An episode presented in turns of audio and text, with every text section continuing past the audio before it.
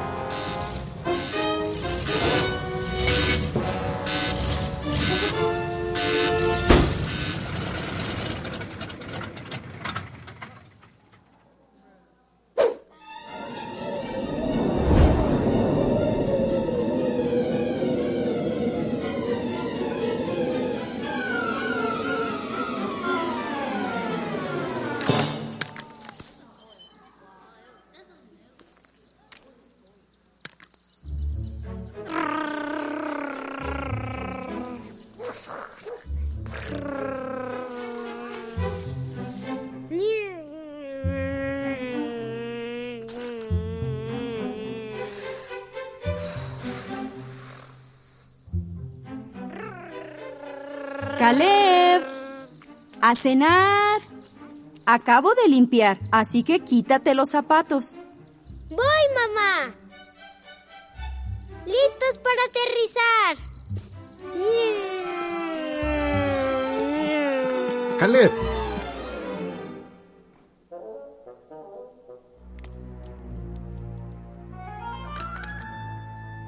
¿No tenías que quitarte los zapatos? Sí. Mmm. Mamá pasó toda la tarde limpiando. Se va a poner triste al ver esto.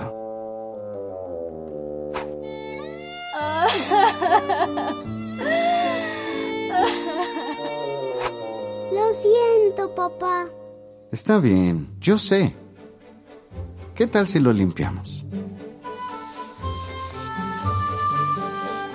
Ah, ¿Cuánto trabajamos? ¿Verdad? Sí. ¿Sabes qué? Si hubieras hecho caso, no te habría pasado esto. Caleb, si te pedimos que hagas algo, es por tu bien, es porque te queremos. ¿Qué aprendimos en la adoración en familia? Estaba en Efesios. ¿Qué capítulo es este? ¿Seis? Sí, muy bien. Esto es lo que Jehová quiere que hagas, hijos, como tú. Sean obedientes a sus padres. Y dice, para que te vaya bien. Por eso siempre debes hacernos caso. Ya está la cena. A comer. Vente, vamos a comer. Sí, vamos.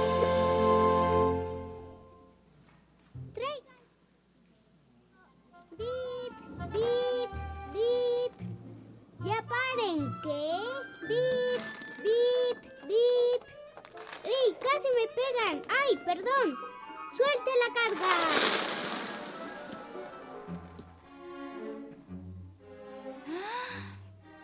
¿Qué es esto? Caleb, trae tu libro para la adoración en familia. Y recoge esas canicas. Alguien se va a caer.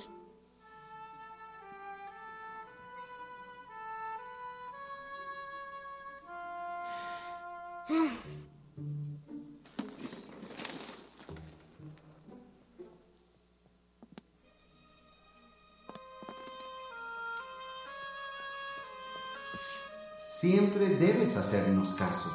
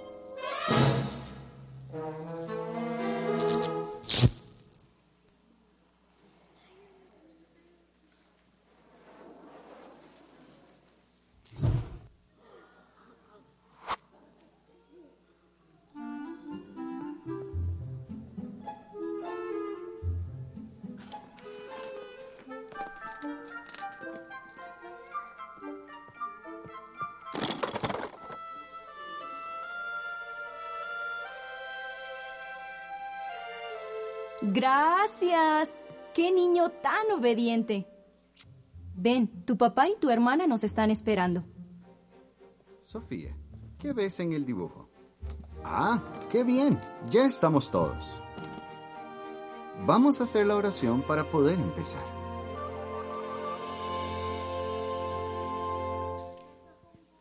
Qué bien, ¿verdad? Que porque Caleb obedeció, a papi no le pasó lo que, lo que pensó que le había pasado, ¿verdad? En la Biblia, en Efesios 6, del 1 al 3, ah, nos dice, vamos a leerlo otra vez. Hijos, obedeced en el Señor a vuestros padres, porque esto es justo. Honra a tu padre y a tu madre, que es el primer mandamiento con promesa, para que te vaya bien y seas de larga vida sobre la tierra. Así que si queremos vivir hasta ser viejitos así como Darío o Misael, debemos obedecer a papi y a mami. Darío, tú obedeciste a papi y a mami, ¿verdad que sí? Así que en la Biblia nos dice que es un mandamiento con promesa.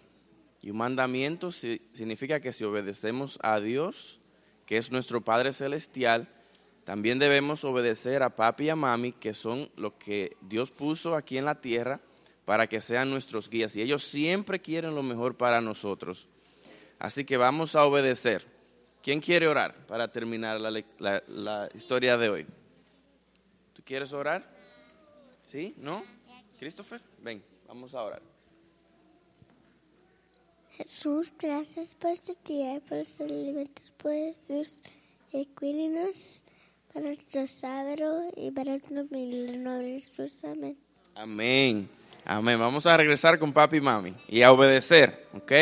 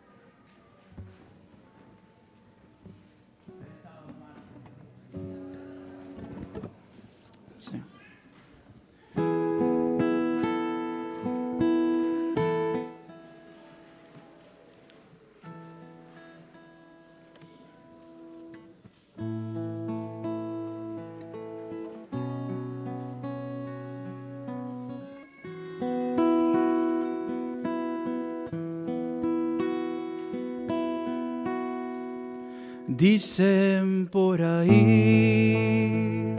que loco me volví, que solo hablo de Dios, de la salvación, que ya no soy el mismo, aquel que un día fui, que han cambiado mi vida y mi forma de vestir. Dicen por ahí que loco me volví, que solo habló de Dios, de la salvación, que ya no soy el mismo, aquel que un día fui, que han cambiado mi vida y mi forma de vestir. Y yo me río y les digo que ya no vivo yo mas Cristo vive en mí. Y la vida que ahora vivo en la carne, la vivo por fe en el Hijo de Dios, el cual me amó y se entregó a sí mismo por mí. Si me llaman el loco, ¿qué me importa hoy? Este mundo no entiende el verdadero amor. Cuando Cristo Jesús, colgado en un madero, su vida entregó. Dicen por ahí loco me volví, que hablo de un ser eterno y que su vida dio por mí, que desprecio las cosas que tienen gran valor y que he puesto los ojos en el cielo y su esplendor. Y yo me río y les digo que ya no vivo yo, mas Cristo vive en mí. La vida que ahora vivo en la carne, la vivo por fe en el Hijo de Dios, el cual me amó y se entregó a sí mismo por mí. Y si me llaman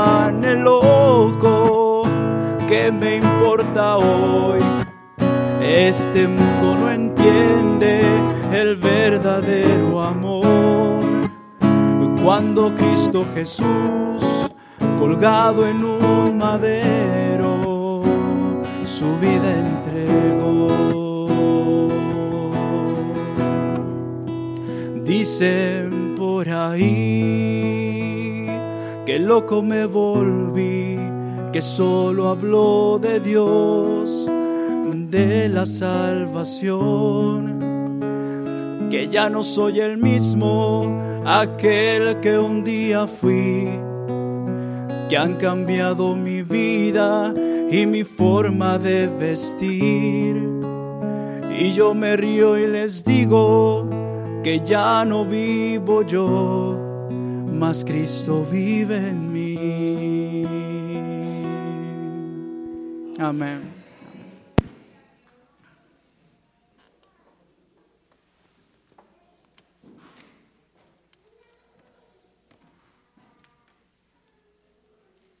La lectura bíblica la encontramos en esta mañana en el libro de Isaías. Isaías capítulo 4, el versículo 1. Isaías 4, 1. En aquel tiempo, siete mujeres echarán mano de un hombre diciendo, nosotras comeremos de nuestro pan y nos vestiremos de nuestras ropas. Solamente permítenos ser llamadas por tu nombre, llevar tu apellido, y así quitar nuestro oprobio. Dios bendiga su santa palabra.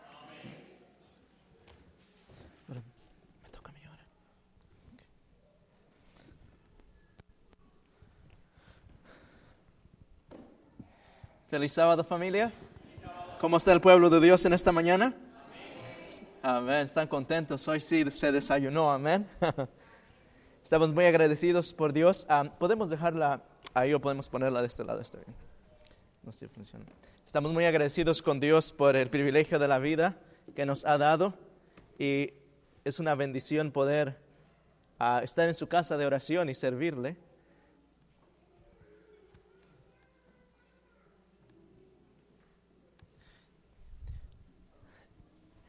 Esta mañana estamos muy contentos con la, con la visita que nos honran en esta mañana. ¿Cuántas visitas tenemos en esta mañana? Si alguien gusta levantar su mano. Ok, muy bien, muy bien. Tenemos, somos bendecidos de tener a la señora Lisa Beardsman. Uh, que nos acompaña de Andrews. Ella sirve ahí, eh, tiene un ministerio grande y damos gracias a Dios por cómo están sirviendo a nuestros jóvenes, preparándolos para el servicio de Dios y específicamente en la rama de la educación. So, damos gracias a Dios por lo que está haciendo, de igual manera a su esposo, que el Señor les siga bendiciendo grandemente y queremos que se sientan en casa. Hay un problema cuando algo viene a nuestra iglesia, nosotros queremos que se queden con nosotros, así es que no vamos a dejar que se vaya. Damos gracias de igual manera por todas las personas que nos acompañan en esta mañana. Y en especialmente tenemos, antes de comenzar, tenemos una, queremos hacer una oración especial. Uh, sabemos que una de nuestras familias que han servido en el ministerio por muchos años y han estado tratando de avanzar, el Evangelio a través de tres ABN latino, uh, han sufrido, la familia uh, Lindsay, han sufrido un accidente bastante serio pero por la gracia de Dios ahora están un poco más estables. Así es que en esta mañana queremos uh, que Dios sienta la presencia de Jesús con ellos. Queremos pedir a Dios que Él pueda ayudarles para que se recuperen rápidamente y sigan esparciendo el Evangelio por todos lados a través de esta avenida que Dios nos ha permitido. Así es que antes uh, de hacer eso vamos a tener una palabra de oración y gracias por la visita que le van a extender. Oremos antes de empezar. Nuestro Padre Celestial. Señor, en este momento damos gracias por el privilegio de tener tiempo en esta tierra, por el privilegio de aún poder abrir la palabra de Dios con libertad, por el privilegio de ser instruidos a través de su palabra, Señor. En esta mañana, Señor, no queremos escuchar la voz de hombres, queremos escuchar la voz de Jesús hablando en nuestros corazones. Señor, hemos de escuchar la voz de Dios a través de su palabra como le he prometido a Él. Señor, háblenos e edifica nuestras vidas.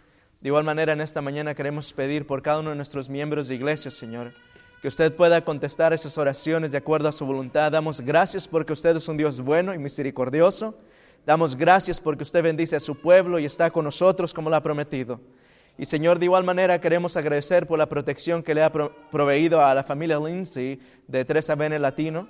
Queremos pedir que usted esté con ellos, que en este día, al estar en ese hospital recuperándose, que sientan la dulce presencia de Cristo Jesús muy cerca de ellos. Padre, que tú le puedas mostrar que estás al cuidado de ellos y que tienes un plan para sus vidas. Gracias, Señor. Bendice al resto de nuestras familias y bendice el tiempo que hemos de compartir juntos en la palabra de Dios. Lo pedimos en Cristo Jesús. Amén. Muy bien. quisiera empezar por compartir una historia. Y a veces yo me meto en problemas cuando comparto historias, porque usualmente las historias que comparto son historias verdaderas y ustedes muchas veces no se dan cuenta, pero son historias que yo he vivido de pequeño. Y esta es específicamente en una ocasión, estaba, eh, yo crecí en un lugar rural en, en México por las primeros, fue una trayectoria larga, pero estuve estudiando unos años en México, en un lugar bastante rural. Y me recuerdo que en esta ocasión estaba ya en la secundaria, estaba en segundo de secundaria, o sea, era un hombre grande. Y como un hombre grande, me acuerdo que en aquella ocasión mis amigos decidieron que yo estaba bastante solo, estaba no sé cuántos años, 11 o 12, pero a ellos se les ocurrió un día que este amigo, Leroy, necesitaba un poco de ayuda, necesitaba estar un poco más feliz, porque él necesitaba una compañera. Así es que estos, estos jóvenes, compañeros de clase, entre ellos, uno de mis primos, pensaron hacerme la vida más dulce y se decidieron que me iban a ayudar a encontrar una novia. Ahora usted se puede imaginar. Yo era bastante cohibido, eh, bastante ah, tímido y, y, es un milagro que hoy en día yo puedo predicar delante de ustedes. Pero en aquella ocasión ellos decidieron que me iban a ayudar y, bastante en serio, así es que trataron de hacer su trabajo. Y finalmente un día saliendo de, eh, eh, de la clase, uno de ellos se acerca, en especial mi primo. Dice, mira Leroy, tengo algo especial para ti. Luego, sí, ¿y esto qué se trata? Dice, mira, tengo una carta para ti. Tengo que entregarte una carta, es muy importante darte esta carta. Y me quedé bastante sorprendido porque una carta, yo no sé de qué estaba hablando. Entonces me da el papel, yo lo veo y ¿qué, ¿qué, es esto, verdad? No es mi cumpleaños aún. Dice, no, no entiendes tú, esta es una carta de amor, una carta de amor. ¿Y de quién? Dice, mira, hay una chica aquí que te quiere en esta escuela. Esta chica se está muriendo por ti. Es más, la traes cacheteando banquetas como usualmente se dice. No sé cómo decimos en otros lugares.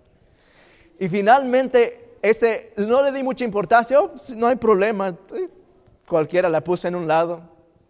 Pero hermanos, en cuanto mi primo se fue, en cuanto todo el mundo se fue, inmediatamente yo saco esa carta, esa carta, la veo, el corazón me empieza a palpitar muy rápido, la guardo, me asusto y la pongo a un lado. Y todo el día no me pude concentrar por estar pensando en esa carta. Yo sé que a ninguno de ustedes les ha pasado a mí, pero está bien. Finalmente llegué a casa, cuando tuve oportunidad, yo no ansiaba llegar a casa tempranito, llegar, y en cuanto llego y estoy en mi cuarto, finalmente abro esa carta. Y hasta hoy en día yo me recuerdo cómo decía la carta, porque me la memoricé, créalo o no. Dice algo más o menos así. Querido Leroy, desde el día que te vi no he dejado de pensar en ti. Yo no sé por qué no me dio un infarto al corazón, porque yo estaba completamente emocionado. Yo puedo leer toda esa carta y al final de la carta dice el nombre de esta joven que estaba en esa institución. Lo que me interesó bastante es que ella estaba como dos, o tres años en un nivel más alto que yo. Y yo me puse a preguntar, ¿cómo puede ser posible? ¿Cómo es posible que esta muchacha eh, eh, empiece a escribirme una carta para mí? Y inmediatamente yo empecé a decir, no, esto no puede ser. No, no puede ser. Pero luego mi mente me, leí otra vez, no, sí es. Sí tiene que ser. El próximo día que llego a la escuela, usted se puede imaginar cómo llegué todo un desorden. No podía concentrarme. Dejé de comer en casa, no quería hacer absolutamente nada. Y finalmente llego a la, a- la escuela ese día y el salón de clases de, de esta joven estaba, a, a un lado estaba mi salón de clases, la aula de, de clases, luego estaba una en medio y luego los de tercer grado de, de secundaria. Y yo me acuerdo que salí de, la clase y finalmente un día ella sale y va caminando las escaleras hacia arriba para ir a la otra clase que ella tenía. Inmediatamente cuando ella sale, que yo la veo, casi me desmayo. Me caigo y agarro un árbol y empiezo a esconderme detrás de algo. La pobre joven, completamente conmovida, sintió misericordia dice, "¿Es- ¿estás bien? Digo, "Oh, sí, sí, claro que estoy bien. Se fue en su camino. Y constantemente por el, tiempo más o menos como de una semana, yo viví pensando que esta muchacha estaba completamente absorbida en mí, estaba muy interesada. Era algo que yo no sé, eh, no podía comer, soñaba y, y- y- y do- dormía y soñaba acerca de esta joven. Toda mi vida, mis sentimientos, eh, eh, nunca antes me había fijado en ella, absolutamente nunca se me ocurrió en mi mente, pero de repente cuando leo esta carta, de un momento a otro me doy cuenta que esta era la persona para mi vida. Un día, mi primo, el que me dio la carta, el Cupido, me dice, "Ahí vamos a estudiar, está bien, vamos a estudiar. Llego a su casa, nos reunimos y empezamos a sacar, el, empezamos a sacar las, el papel, o, eh, la libreta para empezar a escribir y tomar notas. E interesantemente, mi carta, yo me recuerdo, esa carta que la guardaba, la leía a diario y me la memoricé. Y en la parte de abajo tenía un logo bastante interesante. En algunos lugares en México son libretas Polito, en otros lugares dice escribo, no sé. Este tenía un logo eh, eh, eh, peculiar. Y entonces cuando yo llego a la casa de mi primo, él saca su libreta e interesantemente en su libreta estaba exactamente el logo que estaba en mi carta. Y me empieza a buscarla, no, esto no puede ser, no puede ser. Es una casualidad, no puede ser. Entonces mi carta estaba escrita no con tinta negra ni azul, estaba escrita con tinta verde. Cuando mi primo empieza a escribir, ok, vamos a estudiar, este joven no sé qué pasó, saca su pluma y empieza a escribir. ¿Y de qué color usted cree que era la tinta?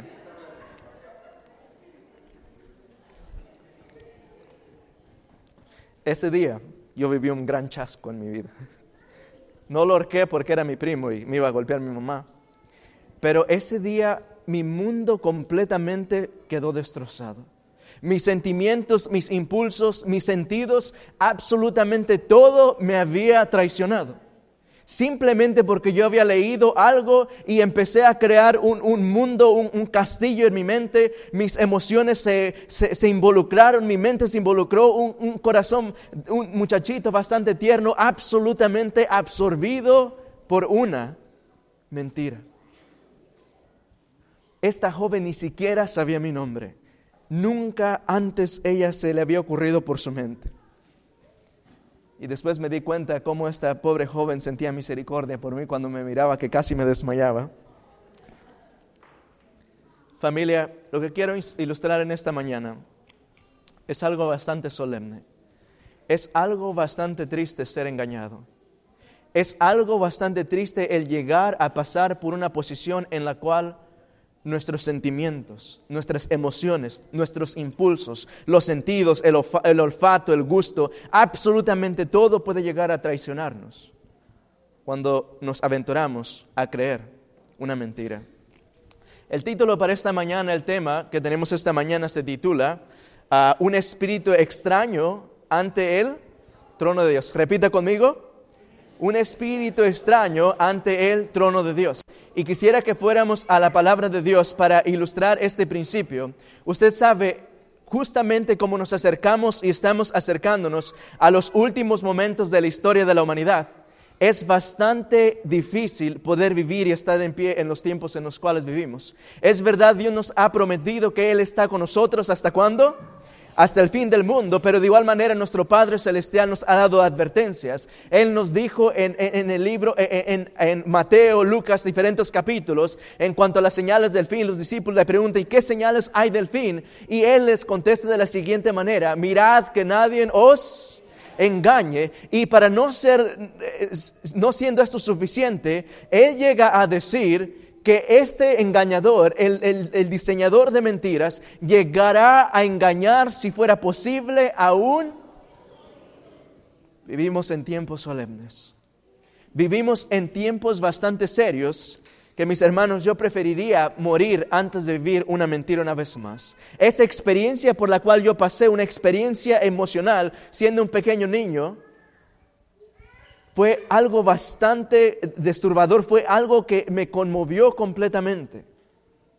Y me mostró los peligros de creer una mentira, los peligros de aún llegar a confiar en mis propias emociones, en mis propios sentidos, mis sentimientos, lo que me dicta la mente. La palabra de Dios dice que el corazón es engañoso, ¿verdad? ¿Quién lo conocerá? Solo Dios sabe lo que hay en el corazón. Así es que en esta mañana quisiéramos compartir un mensaje de amor, pero de igual manera un mensaje de advertencia es correspondiente a los tiempos en los cuales vivimos que podamos nosotros, una vez más, regresar al principio de la palabra de Dios. Cuando encontramos en el libro de Génesis capítulo 3, versículo 4 en adelante, podemos encontrar que la serpiente habla con la mujer. Antes de eso Dios habló a Adán y Eva, les dice, mira, de todo árbol del huerto podrás comer, mas del árbol de la vida, de ciencia de- del bien y del mal, no comerás, porque día que de él comieres, ciertamente morirás.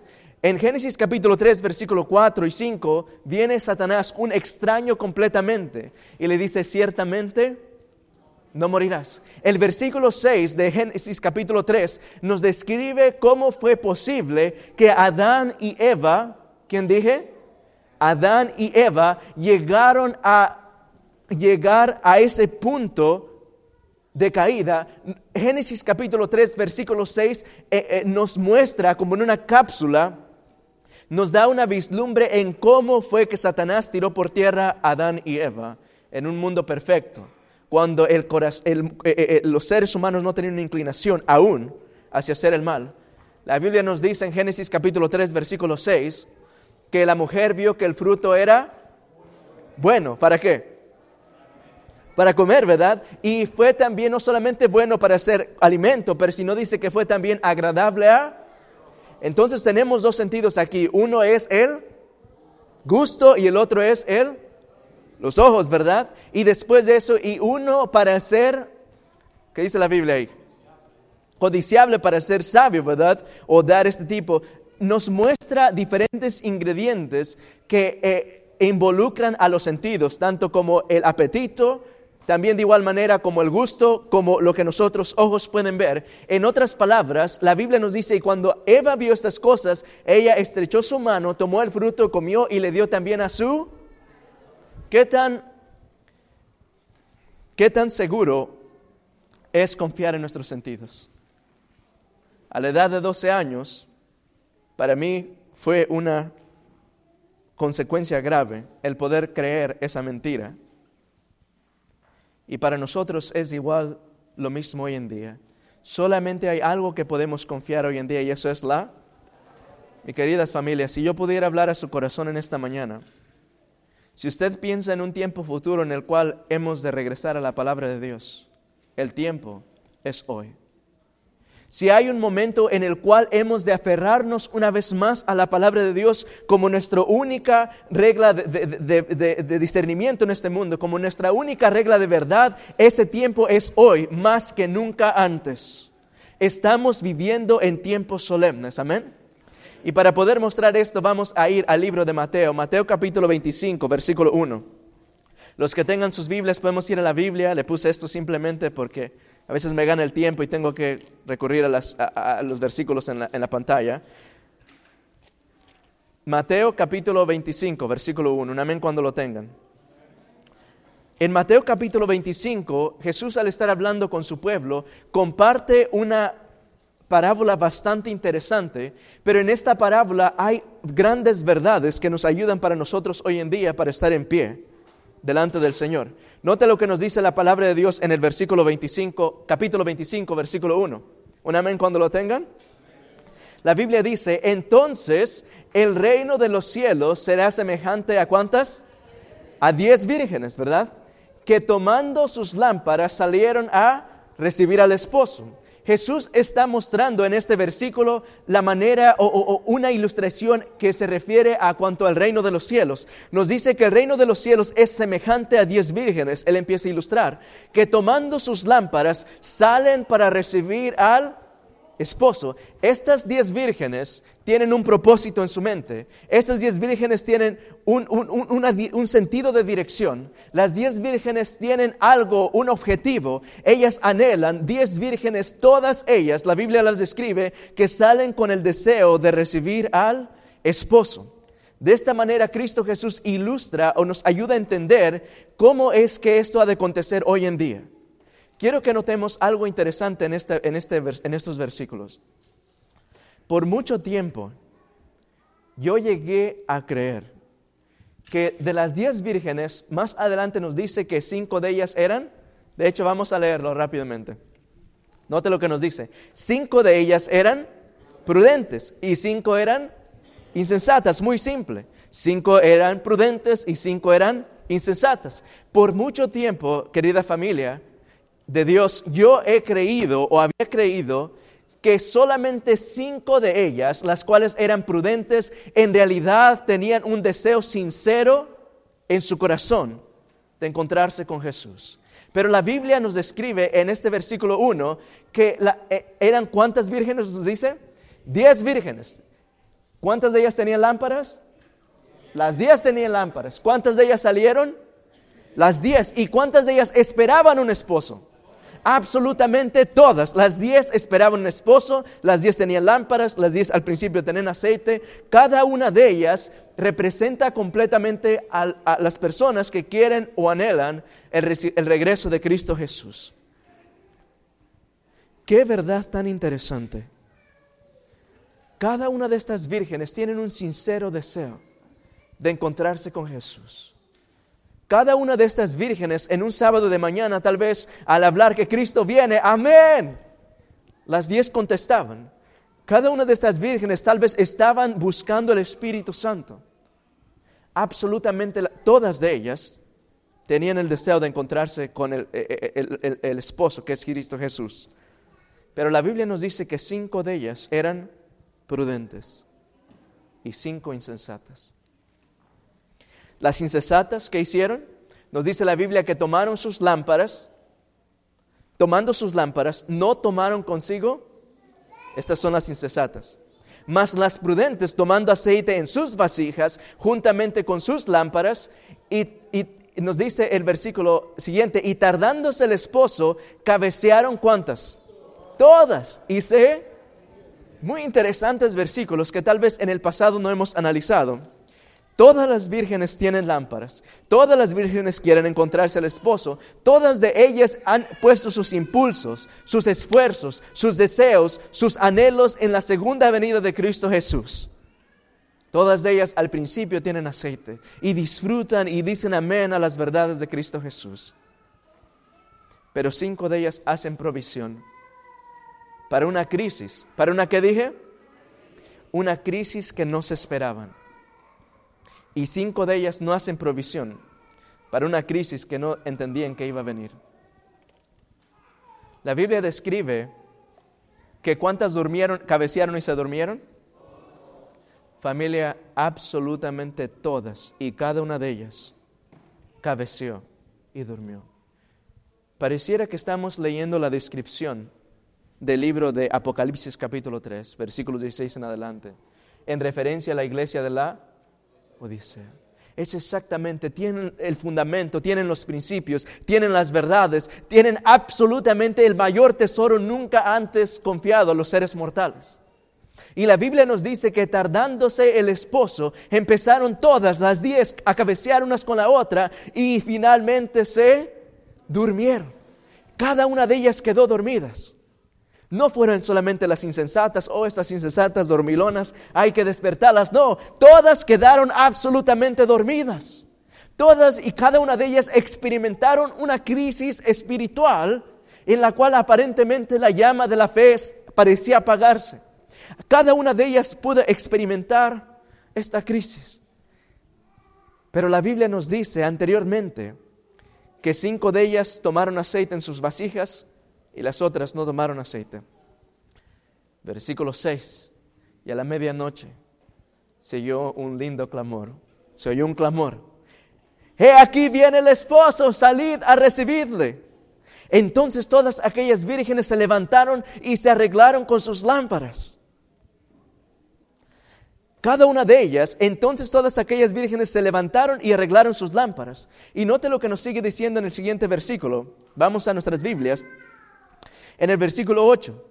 Y las insensatas dijeron a las prudentes, dadnos de vuestro aceite, porque nuestras lámparas se apagan. Las insensatas llevan, tienen aún el deseo, escuchan el clamor, el esposo viene, todas se emocionan, se despiertan. El clamor es algo tan emocionante. La venida de Cristo Jesús es algo tan emocionante que acaba con eh, eh, el, el sueño estupefacto, se despiertan todas y entonces empiezan a arreglar sus lámparas una vez más para encontrarse con el esposo. Ahí están las insensatas juntamente con las prudentes, todas están despertándose de su sueño. Y las insensatas piden, y yo me imagino que están rogando a las prudentes, por favor, se nos acabó el aceite, necesitamos recibir al esposo, por favor, hemos esperado todo este tiempo al esposo, nuestros impulsos, nuestros esfuerzos, nuestras finanzas, absolutamente todo ha sido empleado para la segunda venida de Cristo Jesús, por favor, desnos aceite, que nuestras lámparas se han, ¿qué dice ahí? Se han apagado. Porque nuestras lámparas se apagan, dice. Versículo 9. Note lo que dice la Biblia. Mas las prudentes respondieron diciendo, para que no nos falte a nosotras y a vosotras, id más bien a los que venden y comprad para vosotras mismas. Versículo 10. Pero mientras ellas iban a comprar, vino el esposo. Quiero pausar ahí por un momento y este mensaje es bastante simple, pero quiero en un momento que nos despertemos. Note la secuencia de eventos. Se oye un clamor. Cristo viene. Está a las puertas. Las insensatas se quedaron sin aceite y sus lámparas, la llama de su fe fácilmente se apagaba.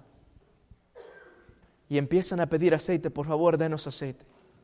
Ahora, querida familia, el aceite en la Biblia, y no tengo el tiempo para mostrarle, pero se encuentra en, el libro de Samuel, es, representa el Espíritu Santo. Y si podemos entender qué significa cada una de estas, nos muestra que las prudentes hicieron provisión extra de el aceite o el Espíritu Santo.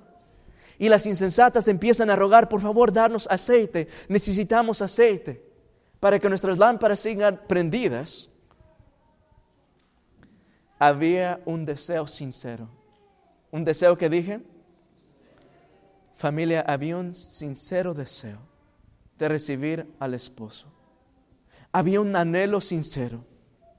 Cuando ellas empiezan a escuchar, las prudentes dicen, no, más bien id y comprad para vosotras mismas. Eh, la Biblia nos describe como saliendo de ese lugar para ir a buscar el aceite. Quiere decir que cuando alguien busca la manera de proveer sus necesidades es porque sinceramente están buscando suplir esa necesidad. El versículo 10 nos dice lo siguiente. Pero mientras ellas iban a comprar, vino el esposo y las que estaban preparadas entraron con él a las bodas. Y la Biblia dice, y se cerró la puerta. Versículo 11, después vinieron también las otras vírgenes diciendo, Señor, Señor, ábrenos. Mas él respondió, respondiendo, dijo, de cierto, de cierto os digo, que no os conozco. Quiero que se ponga a pensar conmigo en esta mañana. Las cinco insensatas salieron a conseguir qué cosa? Aceite. ¿Quién es el que da el aceite? Es el Espíritu Santo. ¿Quién es el que da el Espíritu Santo? Dios, ¿verdad? Es Cristo Jesús, dice, rogar al Padre, dice, es necesario que yo me vaya para que venga el consolador y os dé, y, si Él viniera, nos enseñara todas las cosas. La Biblia nos dice en Juan capítulo 16 también, versículo 8, que cuando el Espíritu Santo, el Espíritu de verdad venga, nos convencerá de pecado, de verdad y de, de perdón, de pecado, de justicia y de juicio. Es Cristo Jesús el que nos ayuda, ora al Padre para que el Padre pueda darnos el Espíritu Santo. Pero interesantemente, a este punto ya ha llegado el esposo, que es Cristo Jesús. Abren las puertas para entrar y de repente cuando cierran la puerta se escucha un sonido. Alguien está tocando la puerta. ¿Quién es? Las insensatas han regresado. Señor, ábrenos, ya estamos de regreso. ¿Qué fue lo que las insensatas fueron a hacer? A buscar aceite. La implicación de que ellas regresaron quiere decir que ahora traen con ellas qué cosa? Aceite, ¿verdad? Ellas salen a buscar aceite, van a comprar aceite y la Biblia las describe regresando y cuando regresan ahora están tocando a la puerta.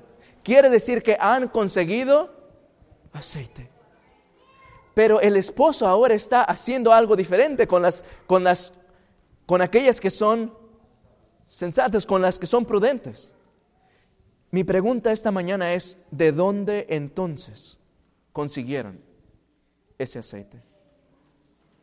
Porque en sus recipientes inevitablemente traen aceite.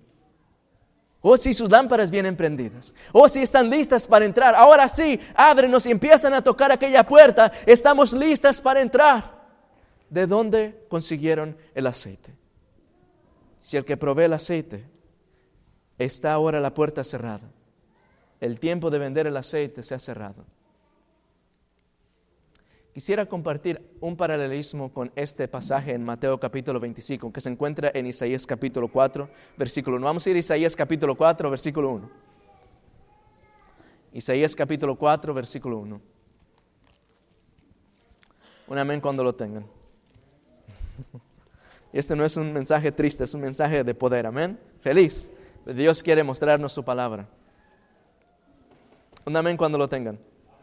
La Biblia nos dice en, en, Isaías capítulo 4, versículo 1, nos dice lo siguiente, echarán mano de un hombre, ¿cuántas mujeres? Siete mujeres en aquel tiempo, diciendo, nosotras, ¿qué dice ahí?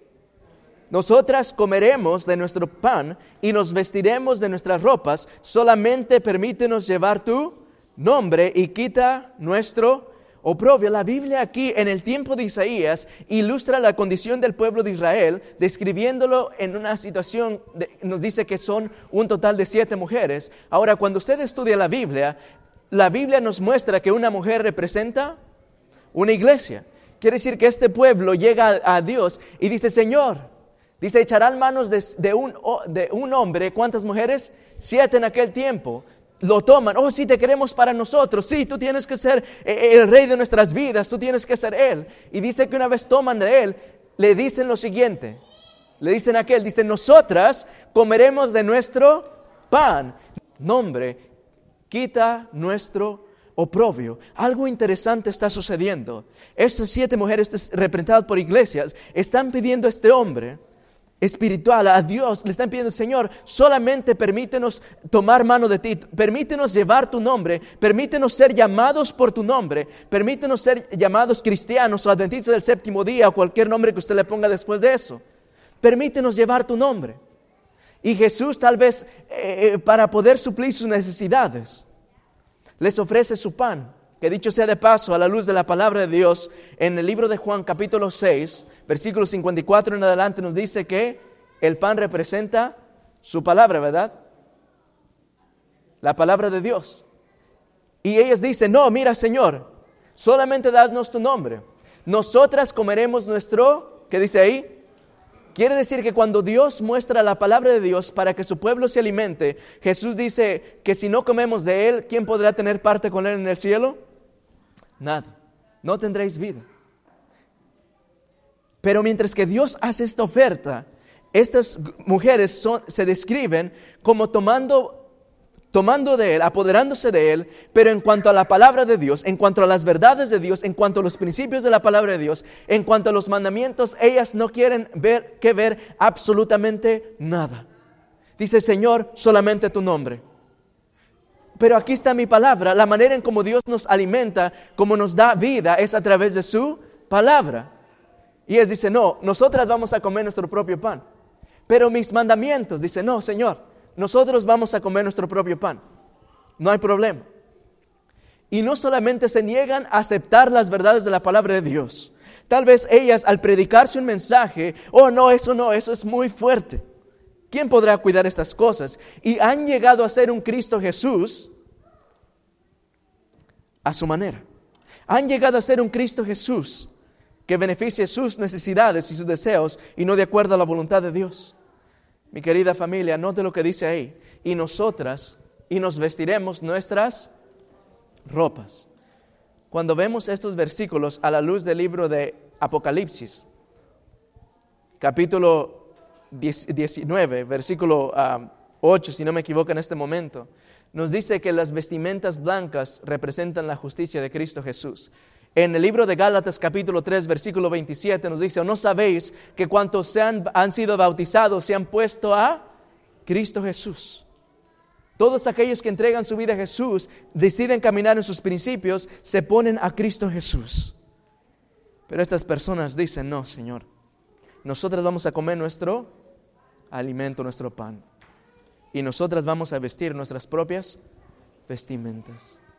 Familia, están poniendo a un lado dos fundamentos principales, lo cual es la palabra de Dios y la justicia de Cristo Jesús. Y dicen solamente, permítenos llevar, solamente permítenos llevar tu nombre y quitan nuestro propio. Es interesante el paralelo que encontramos en estos versículos juntamente con Mateo capítulo 25. Un pueblo que está buscando a Dios estos versículos nos describen a un grupo de personas que en su corazón desean caminar con Dios. Pero lastimosamente no se dan cuenta que no es necesario, no es suficiente llevar una vasija. No es necesario y no es suficiente llevar una lámpara que, tenga el emblema o el nombre de la institución. No es suficiente simplemente vestirse como un cristiano. No es suficiente solamente aparentar ser uno. No es suficiente solamente llamarse ser uno. Mi querida familia del cielo, sabe, a mí me cuesta predicar ese tipo de mensajes, pero yo necesito hacer eso. La Biblia nos describe en Mateo 25 una crisis espiritual que se está viviendo juntamente antes de la venida de Cristo Jesús. La venida, la entrada del esposo es la venida de Cristo Jesús. Nos muestra una crisis espiritual que el pueblo de Dios eh, eh, eh, experimenta, o más bien tiene esa experiencia antes de la venida de Cristo Jesús. Y mi pregunta en esta mañana no es si usted es uno de ellos. Mi pregunta en esta mañana es, Señor, ¿es posible que yo soy una de esas vírgenes insensatas? Es posible que mientras que estoy viendo las señales de, los últimos días, es posible que mientras que veo eh, eh, eh, la crisis económica, mientras que veo inestabilidad social, emocional, mientras que veo cada una de estas cosas, será posible que mi vida es una vida mediocre espiritual. ¿Será posible que mientras que predico un mensaje, mientras que predico cada noche, mientras que predico a una iglesia entera que quiere ver la venida de Cristo Jesús, será posible que yo soy un cristiano mediocre? ¿Será posible, Señor, que yo, siendo un pastor, tengo el deseo de ver a Jesús venir? Quiero ver a mi amado Jesús venir, predico de Él, hablo de Él, memorizo de su Biblia, pero ¿será posible que yo soy una virgen insensata? Y constantemente tengo que evaluarme a sí mismo, porque nada me asegura que yo no soy uno de ellas. Y es mi plegaria cada día, caer de rodillas delante de mi Padre Celestial y decirle, Señor, yo prefiero morir antes que ser engañado por las mentiras de Satanás. Quiero compartir unos versículos y yo sé que esto es bastante serio, pero mis hermanos, es necesario para el pueblo de Dios escuchar la verdad correspondiente a los últimos días. Note lo que nos dice esta cita. Yo sé que es un poco difícil leerla. Esta se encuentra en primeros escritos, página, ah, no alcanzo a leer con mis lentes, página 55, párrafo 2. Note lo que nos dice y antes de leer esta cita quisiera darle un poco de contexto. Esta cita se escribe, se encuentra en el libro Primeros Escritos. En este capítulo, ella, la sierva del Señor, está hablando en, contexto de, de, la venida de Cristo Jesús y especialmente cuando Jesús pasa del lugar santo al, ayúdenme, al lugar santísimo. El pueblo de Dios, eh, eh, después de los, que los pioneros existieron, predicaron el Evangelio. Después de esta experiencia, cada uno de, uno de ellos se entregó al Evangelio, predicando el mensaje de Dios. Y cada uno de ellos logró experimentar una crisis espiritual. Cristo Jesús no vino en ese tiempo. Todos esperaban la segunda venida de Cristo Jesús. Y se nos muestra que en realidad Jesús estaba pasando del lugar santo al lugar santísimo a presentar su sacrificio delante del Padre. En ese contexto nos dice lo siguiente. Después de esto, un carro de nubes, cuyas ruedas eran como llamas de fuego, llegó rodeado de qué dice ahí? De ángeles, a donde estaba, ¿quién? Jesús. Usted puede estar pensando en este momento, Daniel capítulo 7. Él entró en el carro y fue llevado al lugar, ¿qué lugar dice ahí? Santísimo, es decir, donde está el arca del pacto, donde están los mandamientos. Este carruaje de fuego, él toma Jesús, nuestro amado Jesús, y lo lleva del lugar santo al lugar santísimo. Note lo que pasa después de esto. él entró en el carro y fue llevado al lugar santísimo, donde el Padre estaba sentado. ¿Quién estaba sentado en el lugar santísimo? El Padre. Ahí contemplé a Jesús, el gran sumo sacerdote, de pie delante de su Padre. En la, en la orla de su vestidura habían una campana y una granada, luego otra campana y otra granada. Los que se levantaron con Jesús, los que se, ¿qué dice ahí? Los que se levantaron con Jesús elevaban su fe hacia qué lugar?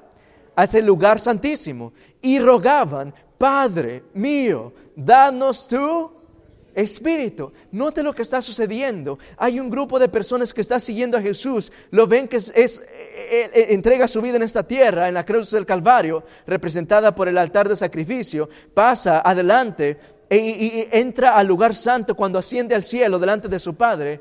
Después de esto un carruaje toma a Cristo Jesús, lo lleva hasta el lugar santísimo y este grupo de personas que por fe estaban siguiendo a Jesús, dice la Biblia que después de esto entraron juntamente con quién? Entraron, entraron juntamente con Cristo Jesús, quiere decir, le siguieron por fe. Le siguieron por fe. Y después de esto ellos oraban y decían, los que se levantaron con Jesús elevaban su fe hacia el lugar santísimo y rogaban, Padre mío, danos tu espíritu. Entonces Jesús, ¿qué hacía? Soplaba sobre de ellos qué cosa? ¿Quién es el que da el espíritu? Cristo Jesús. Él soplaba sobre ellos el espíritu. ¿Qué tipo de espíritu? El Espíritu Santo. En ese aliento había luz. ¿Qué más había? Poder. ¿Qué más? Y mucho amor gozo y paz. Queridas familias, nos muestra una experiencia en el cual el pueblo de Dios sigue a Jesús, lo siguen como lo describe Apocalipsis capítulo 14. Aquí está la paz de los santos, nos dice, estos son los 144 mil los que siguen al Cordero por donde quiera que Él va. Este pueblo de Dios lo empieza a seguir, se mueve del lugar santo, lo siguen al lugar santísimo donde están los diez mandamientos, la arca del pacto, donde ahora Cristo Jesús está oficiando, está intercediendo por la humanidad. Y ellos le siguen y oran a Jesús, Señor Padre, danos tu Espíritu Santo. Y la Biblia nos dice que Jesús soplaba sobre de ellos el Espíritu Santo como lo prometió. Y en ese aliento había luz, había poder y mucho amor, gozo y paz.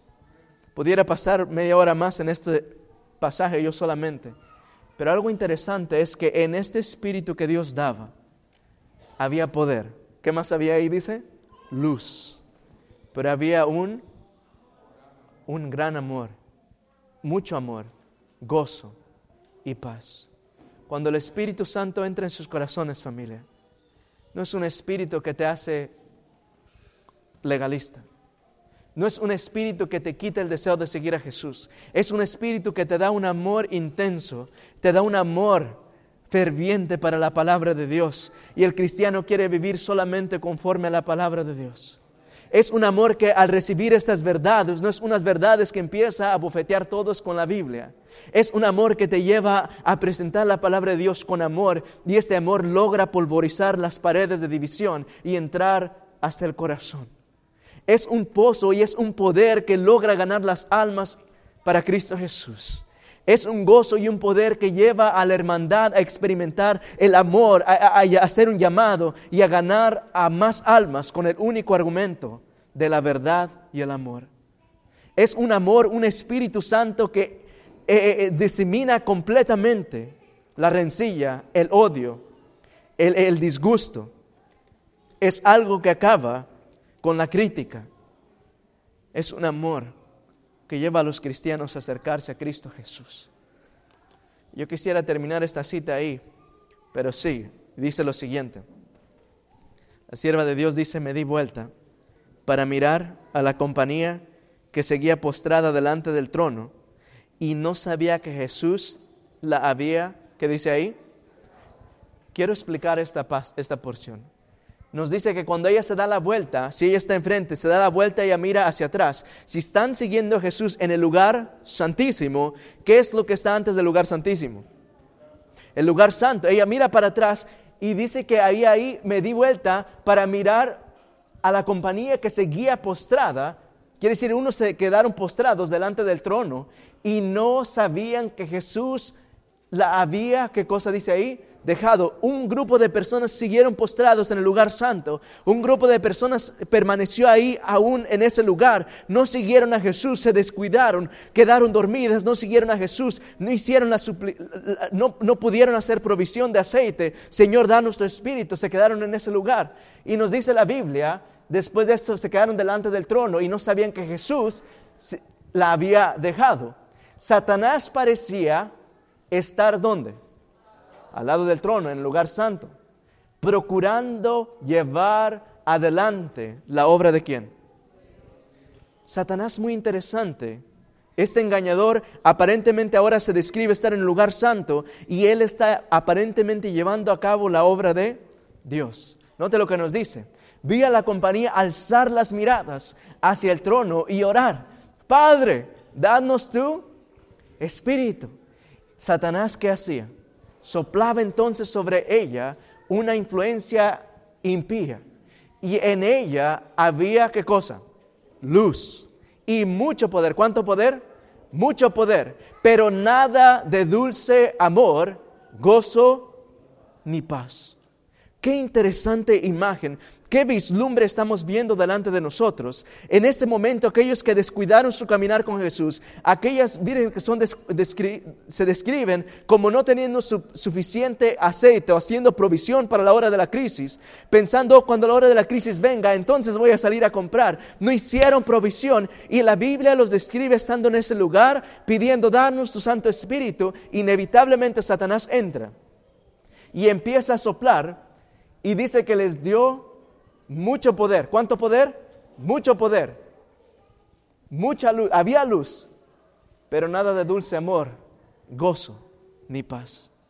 Mis queridas familias, esto nos está describiendo a nosotros una crisis espiritual terrible como nunca antes nadie ha vivido nos muestra que hay gente sincera que está buscando a Dios, pero al descuidar no logran eh, eh, fijar sus ojos en Jesús y Satanás rápidamente, aparentemente está dando una vida espiritual. Oh sí, da, da Espíritu Santo, da poder, da, da- da luz, pero en esta no hay amor, gozo ni paz. El objeto de Satanás era mantenerla como engañada, arrastrarla hacia atrás y seducir a los hijos de Dios. Satanás está trabajando hoy en día más que nunca. Si estamos viviendo en un momento en el cual aquellas vírgenes están saliendo para aceptar o recibir a Cristo Jesús, ese tiempo es ahora. Mi querida familia, ha llegado el tiempo en el cual nosotros tenemos que voltear nuestros ojos a Cristo Jesús. Doy gracias a Dios que hoy en día Jesús aún está intercediendo en el, en el lugar santísimo. Doy gracias a Dios que hoy en día si nosotros tenemos la fuerza para venir a la iglesia, Dios aún tiene la fuerza y el poder para derramar su Espíritu Santo sobre nosotros. Doy gracias a Dios que hoy en día aún Dios está dirigiendo la mirada de su pueblo. Pero ¿cómo es que nosotros podemos llegar a no ser engañados? La palabra de Dios lo describe claro. Aquellas siete vírgenes mujeres dijeron, nosotros comeremos nuestro pan y nosotros nos vestiremos de nuestras propias ropas. Pero Cristo Jesús tiene un pan para usted en esta mañana. Y Cristo Jesús tiene unas lindas vestimentas que usted no quiere perderse ese vestido, porque solamente con ellas hemos de entrar a las bodas del Cordero. ¿Cómo es posible que hoy en día yo puedo sobrepasar esta crisis? Familia, voy a hacerlo bastante simple. Voy a ir, vamos a ir a Isaías capítulo 4. Isaías capítulo 4.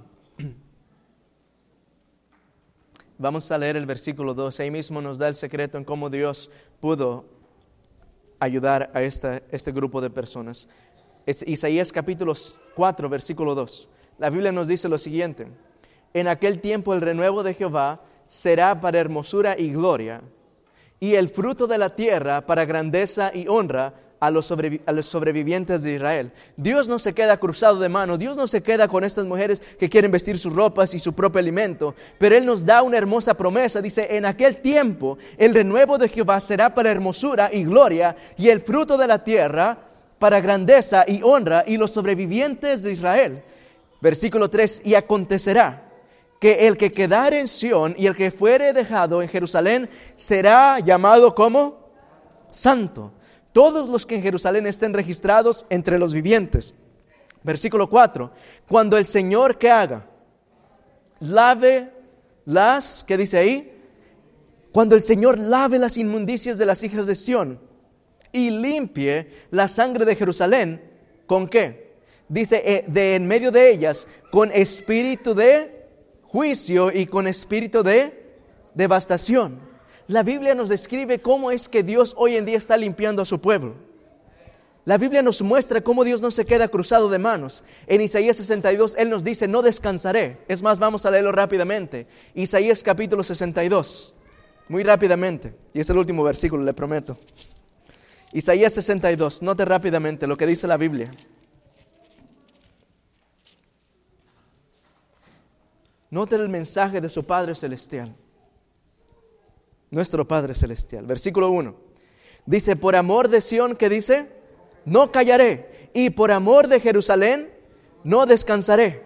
Por amor de Maranata, no descansaré ni callaré, dice Señor, hasta que salga como resplendor su justicia y su salvación se encienda como una antorcha.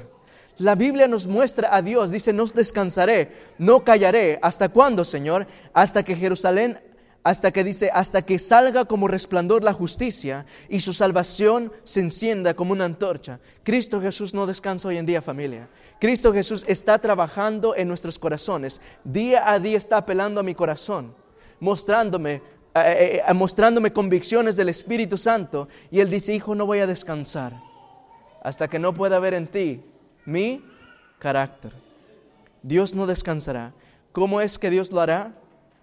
En Isaías capítulo 4, versículo 5, perdón 4, nos dice cuando el Señor lave las inmundicias de las hijas de Sión y limpie la sangre de Jerusalén en medio de ella con un espíritu de juicio y con espíritu de devastación. La manera en cómo Dios está manteniendo a su pueblo despierto hoy en día es mandando dificultades, es permitiendo que su pueblo pueda experimentar dificultades que hoy en día los lleven a arrodillarse a buscar al Señor. Muchas veces nos preguntamos, Señor, ¿por qué estoy pasando por esta crisis económica? Dios quiere limpiar nuestras vidas. Quiere que usted regrese a su Salvador. Señor, ¿por qué motivo es que hoy en día he perdido un ser querido? Cristo Jesús quiere ganar tu corazón una vez más. ¿Por qué razón, Señor, es posible que estoy teniendo una crisis aún en mi, matrimonio? Jesús quiere ganar su vida una vez más. Estos son los motivos que Dios usa para poder guiarlo una vez más como un niño desesperado a su Padre Celestial. Mi querida familia, Dios quiere un pueblo que esté listo. Un pueblo que en medio de la crisis haya hecho suficiente provisión para que cuando la crisis venga esto no logre apagar el fuego de su fe. Amén en esta mañana, yo quisiera preguntar, ¿cuántos de ustedes en esta mañana quisieran pedirle al Señor, Padre Celestial, tal vez yo me pueda encontrar en esas diez vírgenes? Inevitablemente solo hay dos grupos, diez vírgenes completas. Todas tienen un deseo de ver a Jesús. Pero en esta mañana usted se quiere analizar y decir, Señor, yo quiero ser una virgen prudente. Haz lo que sea posible y necesario para que yo pueda ganar el cielo. Si eso deseo invitarle a que se ponga en pie en esta mañana para tener una palabra de oración.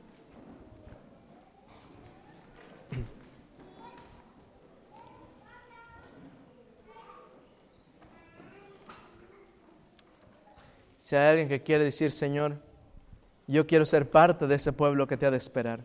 Yo quiero recibir ese Espíritu Santo del trono de Dios mismo y recibir poder, recibir luz, pero amor y gozo. Oremos. Nuestro Padre Celestial, Señor, estos mensajes no son nada fáciles.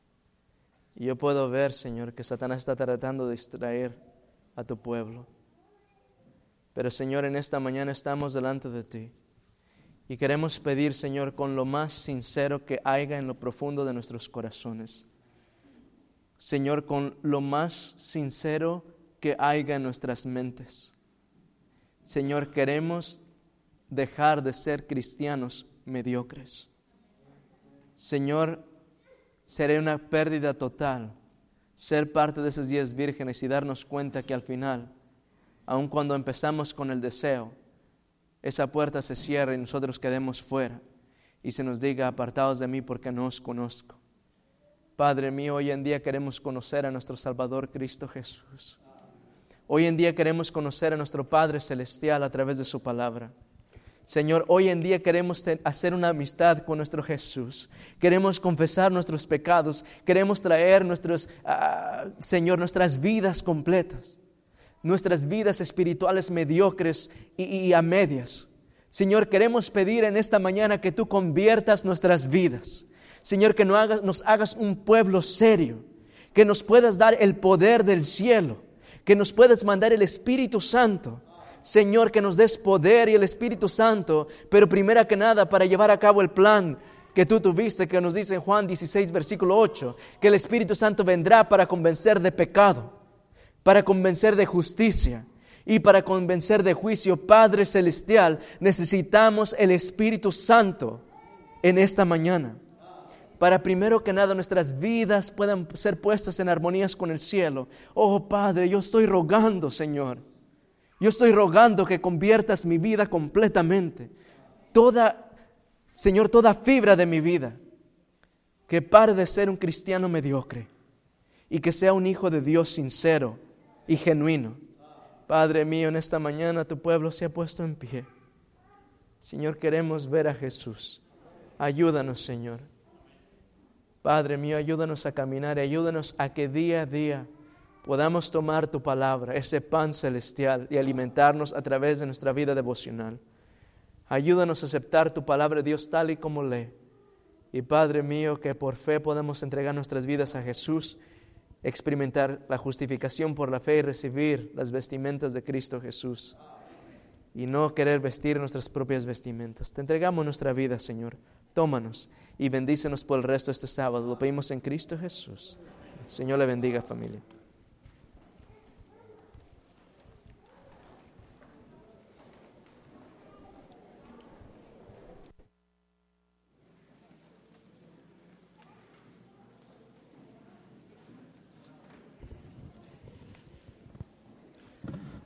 Uno, dos. Muy bien, vamos a cantar el último himno para retirarnos. Vamos a cantar el 368. 368 de nuestro himnario.